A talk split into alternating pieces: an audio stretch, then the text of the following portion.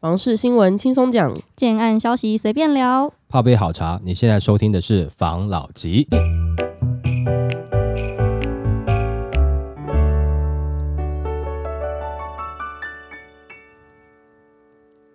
关心你的房事幸福，我是房老吉。我是大院子。我是茶汤会，今天呢要来聊，因为之前美国在 Q E 的时候，对，台湾不是有跟着缓步升息吗？嗯，那升息这件事情到底对房价造成什么影响呢？之前这个杨金龙总裁有说过，对，升息会助长房价。这个新闻来跟大家聊一下。好，升息助涨房价，杨金荣一席话被虚报，专家坦言铁铮铮的事实。央行究竟该不该升息打房，一直以来备受热议。央行总裁杨金荣在二零二一年十一月到立法院接受质询时，还因为说出升息可能助涨房价，引发舆论哗然，甚至被网友虚报。专家则以历史房价涨跌经验分析，强调杨金龙说的没错。那专家指出，从历史经验来看，杨金龙。说法是铁铮铮的事实，因为一九七零年到二零二一年间，每回升息循环期间，房价全部上涨，无一例外。而过去房价下跌时，往往是在降息循环时发生。不过，专家也进一步说明，升息、降息这两件事是总体环境导致的决策结果，本身与房市多空走向关联程度没有多数民众想象中那么高，背后的经济状况才是干扰房价涨跌程度最高的关键因子。由于台湾央行决策偏向。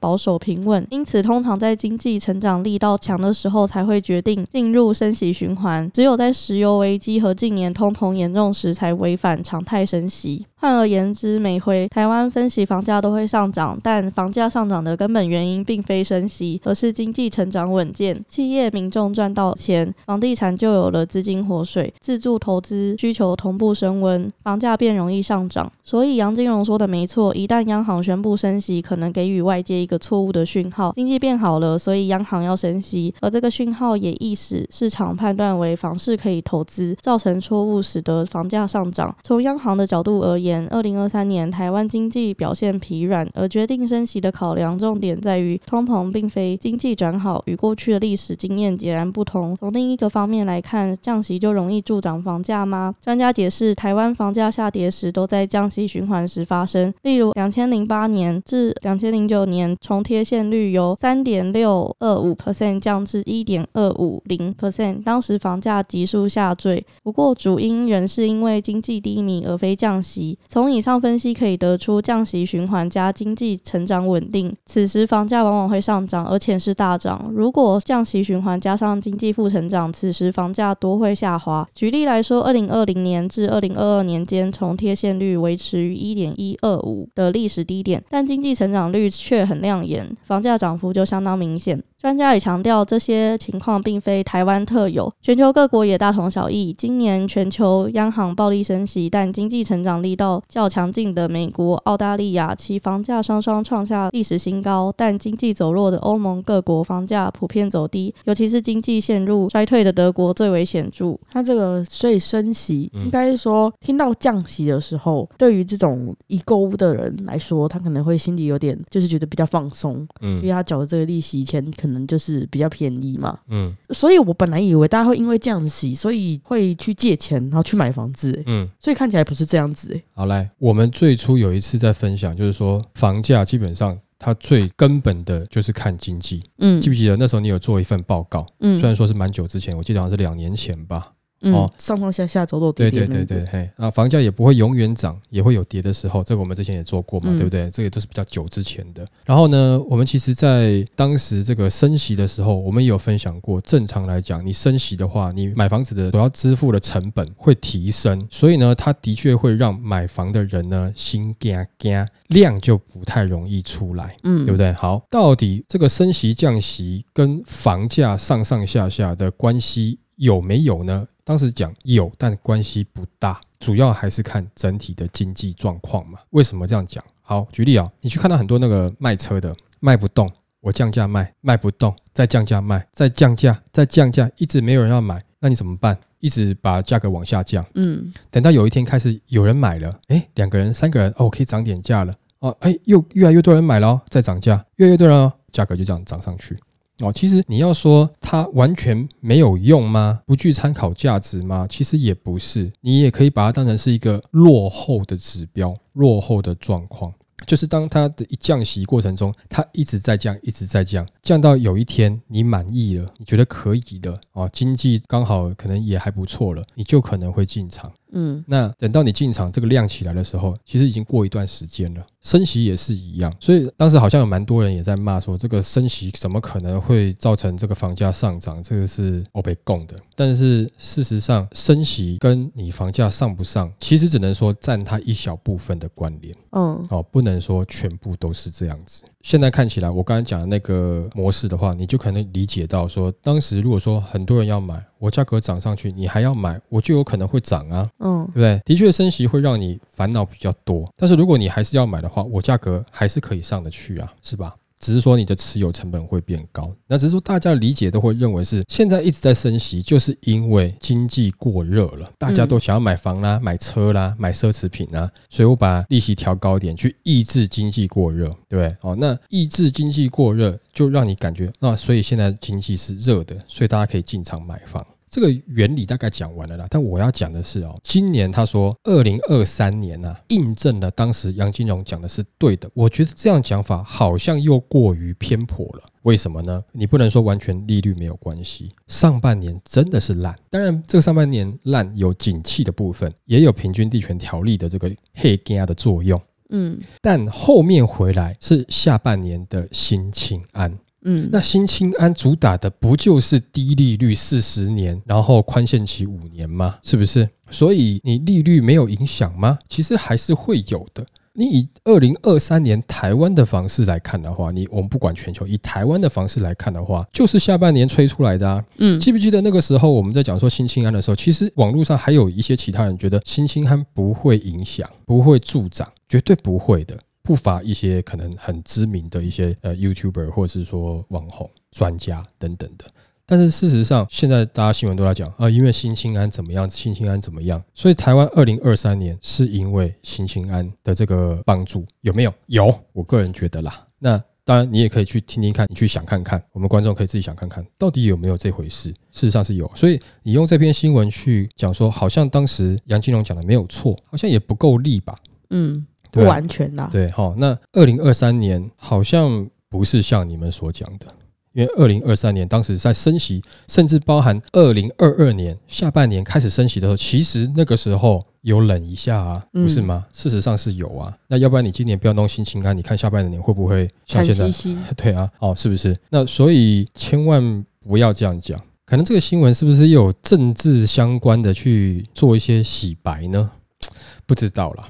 哦，我只能说，你不能说完全没有相关，也许它占的幅度不是那么大，但是它有相关，是不是要说他当时讲的是对的？然后所以有一些政治的操作，我不知道，但我个人角度看起来，你没有下半年的心情安，今年上半年不理想，去年下半年不理想。今年下半年本来也不会多理想，对，但是新清安之后是不是稍微理想了？嗯，对不对？量又比较多了，比较出来，对吧？哈，所以这个是市场现况嘛。嗯，所以你用这个新闻如果要来说服我的话，我觉得可能有一点点拼拼凑凑想办法弄个说法来说服你而已啦。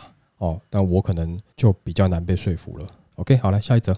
靠工作是不可能买得起房子。布洛克分享他的自产思维，离蛋黄越近越好。人人都想要摆脱无可刮牛，但买房谈何容易？尤其看到年轻人现况，努力工作也未必买得起。令布洛克感叹表示，未来要花以前蛋黄区的房价买蛋壳区的房，还要被说不肯花时间通勤是懒惰。面对不友善的社会，认真觉得年轻人超可怜。那这个布洛克就提到，年轻人可能来不及跟上疫情时期的股票大爆发，当时热钱到处飞，至少有些人赚了钱，但更多是受到炒到疯狂的房。价影响，加上建商因为原物料涨价，房价势必进一步成长。认真觉得眼下的年轻人超可怜。那他也提到，房价持续上涨的结果，就是未来的年轻人要花以前蛋黄区的房价去买蛋壳区的房，还要被批评不肯花时间通勤是懒惰。面对庞大的生活压力，可能连喝咖啡都成为一种奢侈。最后，这个社会就是在告诉大家，你要买房只能去炒股炒币，老老实实的工作是不可能买到房子的。那针对年轻人的买房建议，他的思维也与大众熟知的先求有再求好，从蛋白买回蛋黄不同。他建议选择靠近蛋黄区或是接近蛋黄区的从化区为主，在北部如果预算足够，最好离台北市区越近越好，因为价格稳定，不像郊区容易浮动，相对更具保值效应。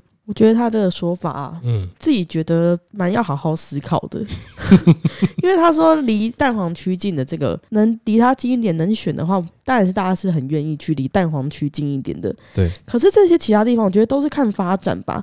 有些离蛋黄区很近的地方，那它就是几百年都不会发展的地方，你买它也没有屁用啊。嗯。那有一些地方，它虽然是在蛋黄区旁边，可能是蛋白区，但它发展的它是一个很自成一个很完整的一个区域，嗯，那也没有不好啊，嗯，就它这个自产思维，我自己是有一个问号。但是就是说，它离蛋黄区近哦，这个近到底是怎么样嘛？哈，譬如说我今天基隆离台北很近啊，对啊，基隆一直发展不起来，算离蛋黄区近嘛？但是我们就讲讲了哈，就是说现在年轻人要买房子有没有？真的是都买不起吗？诶，是很辛苦，没有错，我必须承认。然后，但是有些房子等着你买啊，但是你一定不会要的嘛。我交不到女朋友，这个都没有女人了，不是吧？哦，就是可能你要的林志玲，哎，人家不要你，哦，人家不要我，这种感觉啦，哈，OK，很怕被攻击。讲实在话哦，他觉得说很多可怜啊，或是辛苦啊，这个我们大家都会讲。但是有的时候哈，真的我们必须也自己想一下，我自己把自己当成很可怜，我会不会就越来越可怜？我觉得会，因为听他这样讲，我觉得没有那种帮年轻人发声的感觉，听得很不舒服。哎，对，其实我们之前有讲过嘛，你换个方式思考嘛，我不一定要买房，我有地方住就好了。对不对？就是譬如说，又要来歪歌一下了，对不对哈？我不一定要结婚，但是我这一辈子都不缺女朋友。哎，你觉得好不好？好像 好像也不错哈，对不对？那所以说，也许你可以观念改变嘛。你没有一定要买房，你自己把自己枷锁了一个，你必须要买房，然后觉得自己很可怜，这个我觉得是有点让自己会更悲观啦，对不对？但是讲实在话啦，也不可避免。我们其实以华人来讲哈，台湾人来讲啦。大家都希望有土司有财啦，有自己的房子啦。但是如果说你买了这个房子哈，它只会叠价，你就不会把它当成是财啦。有土司有财。那如果是真的是这样子的话，你就不会想要啦。那我们有土司有财的这个观念哦，不就是很简单？你房子它就不是单单拿来住，它就是金融产品嘛。大家讨厌的那一种。对，没有错嘛。好，那。这样子的话，你又要去在意它的涨幅，你要在意它的保值，而不是你买房子来解决你住的问题。你不是给你自己更辛苦吗？如果我今天只是租房子的话，我只要担心房东要不要涨价就好了啦，对不对？不然的话，房子增不增值不关我的事情啊。嗯，我只是想要就是解决我住的问题嘛。嗯，那你能够解决这个问题，我觉得也是可以的啊，没有说一定要买房啊。好，那但是我们就必须来看一下哦，这个我们要认清事实。就是说，现现在比以前买房辛苦更多，很多这样讲嘛，辛苦更多。但我意思说，辛苦的不一样，都很辛苦。但是我们就要思考一个问题了：我们现在在走的是什么资本主义嘛？这个所有的商品它可以自由定价，只要看它市场自由机制嘛，嗯，对不对哈？它卖得动就 OK 啊，卖不动它可能会降价嘛，对不对？好，我们不喜欢专制主义，因为专制主义下我们是独裁者的奴隶，没有错。专制主义下我们是他的奴隶，但他也怕我们推翻。嗯，对，所以他也必须要来想一些方法来抑制我们。好，那我们现在是资本主义，讲实在话，我们就是资本的奴隶。讲实在话，钱的奴隶，我们都是钱的奴隶。那他给我们一些其他东西，去让我们就是说啊，好像给你点甜头，给你点自由，哎，让你不要去推翻他。其实讲实在话，真的很难听哦。我们就换个地方当奴隶而已了。所以你说可不可怜呢？大家都可怜，嗯哦，但是你可以换个。比较乐观的角度去看，在这样子可怜的环境当中，我怎么样让自己是过得更好的？可怜中的不可怜。对，因为你你很难说我们现在真的是完全好的。嗯，刚刚讲的这个状况就是现实的状况。但是如果说你只是抱着我很惨、我很可怜比较负面的角度去看这件事情，我觉得你只会累积更多的怨气。不如你就换个方式，我就选择好的地方租房子就好了。我就控制在我的租金大概在哪里，我可能年轻的时候住稍微核心一点点，等核心开始涨的时候，我就往外面一点点租，一定会有地方租嘛。那么多从化区要开，那从化区有的人买，那你就去租嘛，也没有不好啦。但是你会觉得辛苦，那不就是这个枷锁害的嘛，对不对？啊，再来就是。你搞不好你下次会遇到下一次的股市大喷发，对不对哈？或者下一波红利来的时候啊，际遇这种事情哦，很难讲啦。但是如果说你真的是想要拥有自己的房子，先不要想自己多可怜，而是你要知道你选择困难模式，你要怎么样把这一关破关，想一下吧。可能正向的思考会稍微好一点点啊，不然的话，你就先了解房市的状况到底是怎么样。因为有一天你也许会找到适合你，而且你也满意的区域，刚好你买得下去的，对不对？好，你永远都只往核心去的话，可能是不是有点超过自己的能力，然后造成自己感觉很辛苦，负荷不了。嗯，啊，当然没有错。通勤是一个，你不要说为什么又要叫我们买很偏的房子，要我们通勤是要我们怎么样？哎，你不能没有一个东西都不牺牲呢。你要价格的话，你可能就要牺牲一点时间呐，嗯，对不对？我用时间换空间呐。你要这个时间很好的话，那你可能空间就会小一点点啊，对不对？你总是要有所牺牲，而不是说你全都要了，你全都要，那你的这个实力可能也是很够的啦，钱也要全都给。对了，所以我是建议啦，如果说真的是纯自住哦，在现在这个时间点，你真的还去在意很多它背后的这个投资效益的话，或是保值效益的话，你可能连买都很难买下去，很累。嗯，你应该要先考虑的是应付你的生活，它这样可不可以？上班的路线可不可以？房价你可不可以？先从这样的角度去思考。那也许从我们开始这样思考以后。那也许房价未来就不会像现在一样，全部都要把这种金融商品的角色含在里面了。当然，我这个是理想化了，有点难了，讲实在话了哦。但是可以先试试看嘛，对不对？因为反正对我现在来讲，那个很有投资价值的，反正我也买不到。嗯，那我不如就先务实一点，先满足我现在生活、工作等等的需求。那也许偏一点点，但是不是没有办法解决。我去看黄金地段，我是没有办法解决的了，除非去抢银行了，嗯，对不对？把你的心力放在你能够解决的问题上，也许是比较好的。没错，好来下一则，投资 A 七新建案，两个月都没人租，内行点关键，竞争很大。桃园龟山的 A 七从化区交通便利，未来发展可期，成为热门置产地点。但有网友表示，自己买了 A 七的两房建案投资，想出租当房东。未料招租了两个多月，仍未租出，无奈叹买错了。那有一名网友在脸书社团房东互助会发文，表示自己之前在桃园 A 七买了一套两房的建案，房屋十平十四平，月租两万两千元，含管理费跟车位，并坦言自己当初买下的目的是投资，认为两房是市场主流，将来无论出租或转卖都很容易。没想到招租了两个月，却迟迟未成功租出去，让他感到忧心又不解。详情有。有经验的网友帮忙分析一下情况，那这一个话题就引发了众多的网友讨论。其中有经验的网友就分析，主因恐怕在于当地新房盖得多，出租的物件也多，房客选择众多，若开出的租金没有特别吸引人，想短时间租出去不容易。A 七房子短时间盖非常多，两房产品最多，一堆两房屋主不是要卖就是要出租。如果你价格没有特别吸引人，本来招租时间就会拉长。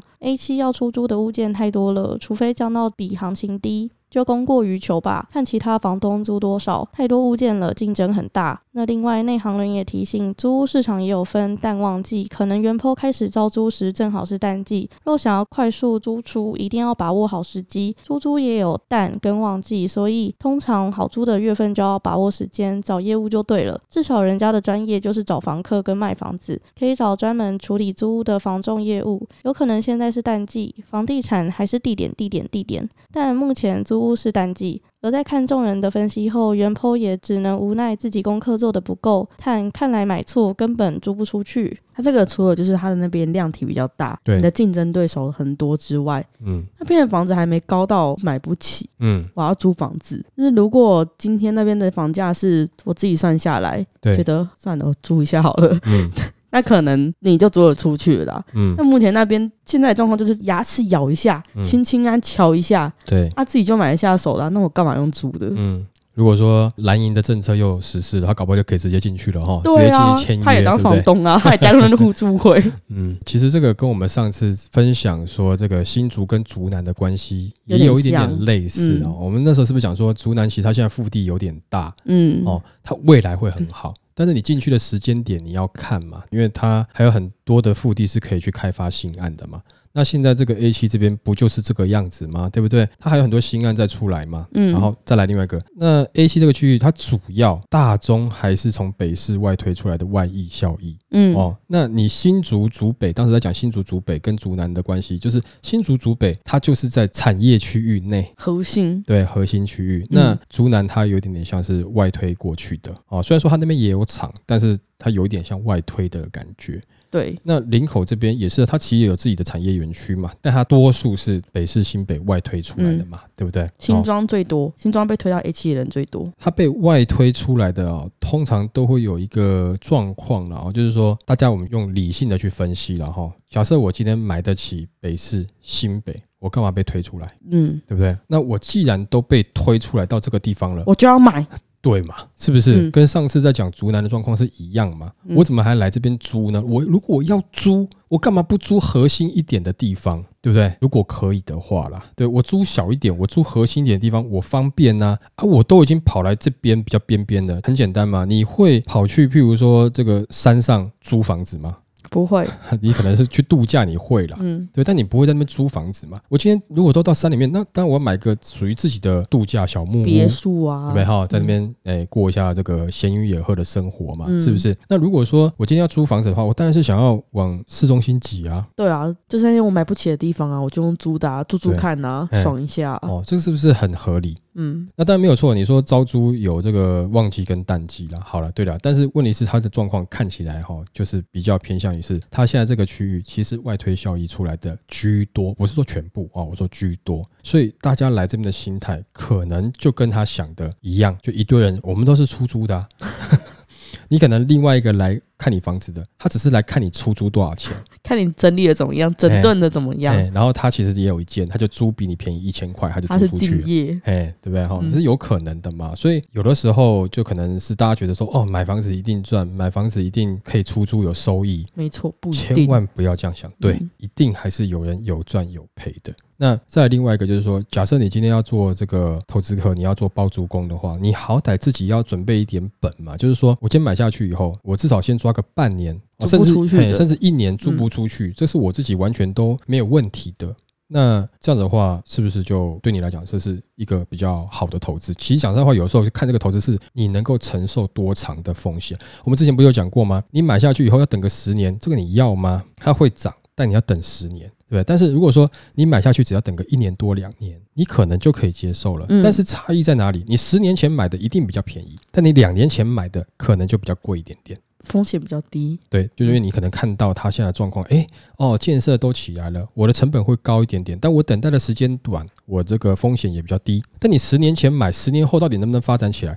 你不知道，嗯，而且中间可能会有一些起起伏伏的情况，会很可怕。对，哦，因为你刚才讲的像新装嘛，像新装复都新现在这个十来年了吧，嗯，它价格没有特别涨啊，涨得慢呐，比较慢呐，不能说没有涨了，中间还有一段时间下去嘛。这样子十年前它可能还要再更久一点点时间哦，再加一点点时间它可能就可以了。但这么长的时间，你愿意等吗？你如果说有愿意哦，又有实力，那当然没问题。但如果说你是希望跟我一样短视尽力的话，那你就要抓一下了嘛。嗯，哦，所以说也不是什么东西，就是你我买就一定赚的，你还是必须得做功课啊。评估对啊，像譬如说现在房市比较涨不动的话，那也不代表所有的涨不动，还是会有个案它的表现比较好，那也会有些个案它表现比较差哦，所以它只能讲说它是个均的状况啊，你不自己去看，你也不一定遇得到适合你的啦。对不对？哈啊，如果说你报的这个投资乱投资，你觉得我这样一定赚，你也许就可能跟他一样嘛，就是租不出去自己住嘛，这是有可能的，对不对？没错。哦，然后整天人家来看房子，你接待了一堆都是房东啊，他搞不好做过功课啊。但是他做功课对象是其他房东哦，有可能呢，对不对？哦，那这个就给大家做一个案例了，就是说，你如果真的只是想要都不研究，也不去看这个实际上的状况，你觉得我就是啊买了一个房子啊，这边很热，我买了一定会赚钱，那你有可能会像他一样先套住，我不想会不会赔钱，你可能会先套住，会会造成你的烦恼。嗯，好，那如果说你不希望这样的话，我觉得你还是要去多了解一下这个市场，去分析。这个市场是怎么样？因为每一个市场的状况不太一样。为什么有些核心区域它就是一定会有快速出租的实力？那当然是有它的结果。那就像之前还有一集有讲到什么蛋花汤，嗯，没有啦，跟你讲蛋黄还是蛋黄，它还是有蛋黄的实力。现在只是价格搅成蛋花汤了，不代表蛋白区价格卖到跟蛋黄区很接近以后，蛋白就变成蛋黄了，没有这种事情，它还是蛋白，它只是。超价的蛋白，卖贵了的蛋白，快凝固的蛋白。哎，对哦。那假设如果说今天蛋白区的价格到这个价位了，大家也能够接受了，相信蛋黄区的价格会更高。没错。哦，这个就给大家分享一下吧。好，好吧。那我们今天就分享到这边喽。好，好，谢谢大家收听这一集的防老集。拜。